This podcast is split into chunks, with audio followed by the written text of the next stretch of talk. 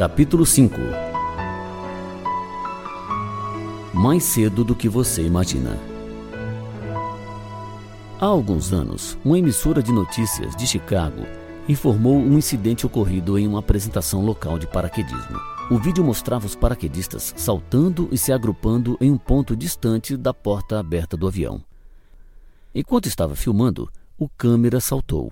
Em poucos segundos, a câmera começou a arremessar-se descontroladamente para cima, para baixo e para os lados, enquanto se precipitava rumo ao chão. Pegando o cordão de abertura do paraquedas, o aterrorizado homem descobriu que, em sua excitação, esquecera de colocar seu paraquedas. O triste e silencioso fim daquele videoclipe foi a trágica lembrança da imprevisibilidade da morte. O dia da sua morte chegará exatamente no meio dos seus planos.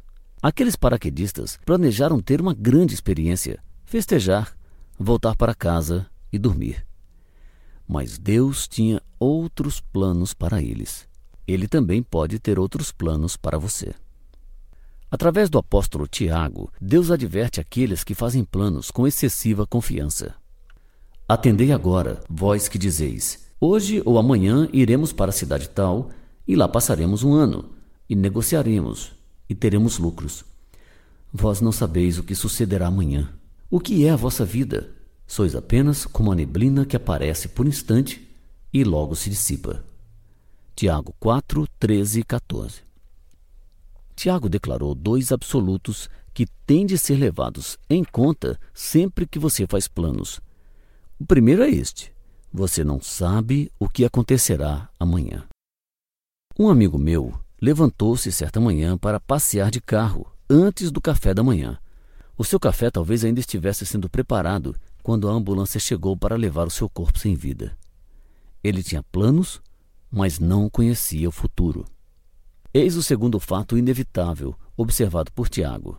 A vida é uma neblina que aparece por um instante e logo se dissipa.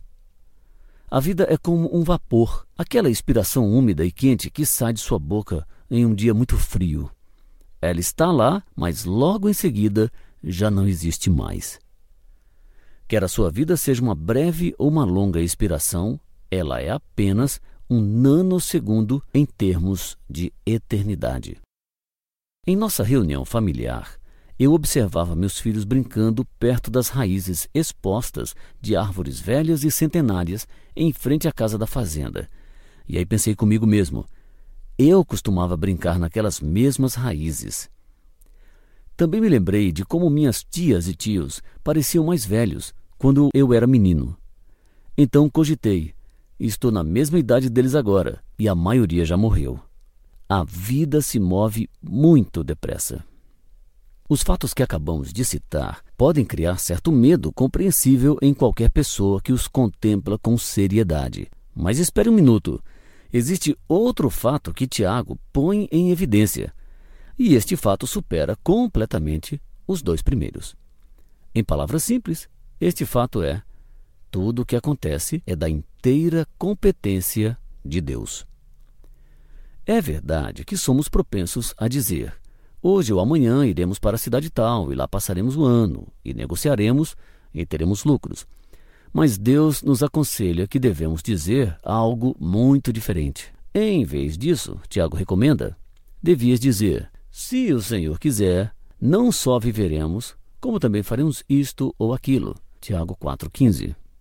Em outras palavras, compete a Deus se viveremos ou morreremos, bem como se faremos isto ou aquilo. Se falharmos em dizer, e naturalmente em crer, se o Senhor quiser, todo o nosso planejamento é apenas ostentação e vanglória a respeito de algo sobre o qual não temos controle. E pior ainda, tal planejamento, sem o reconhecimento da soberania divina, é pecado. Veja Tiago 4, 15 e 16. Não creio que temos de utilizar esta frase toda vez que falamos sobre o futuro, mas o sentimento tem de estar presente em nosso coração.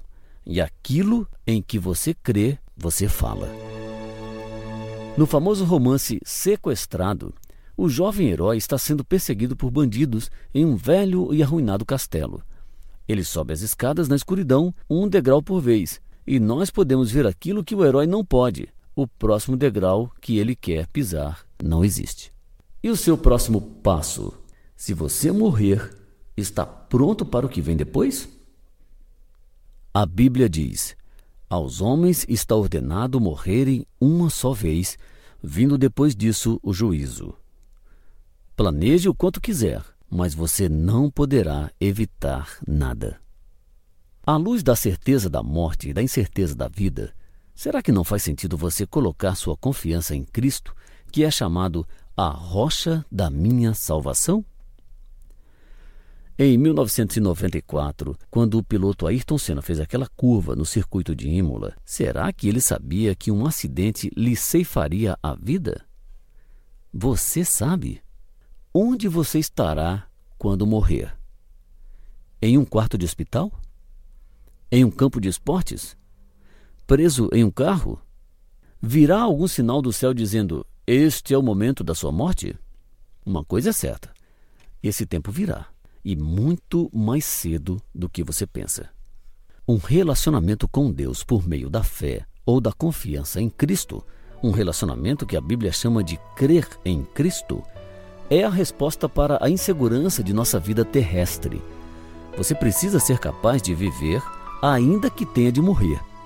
Você precisa ter uma vida que após a morte nunca acabará.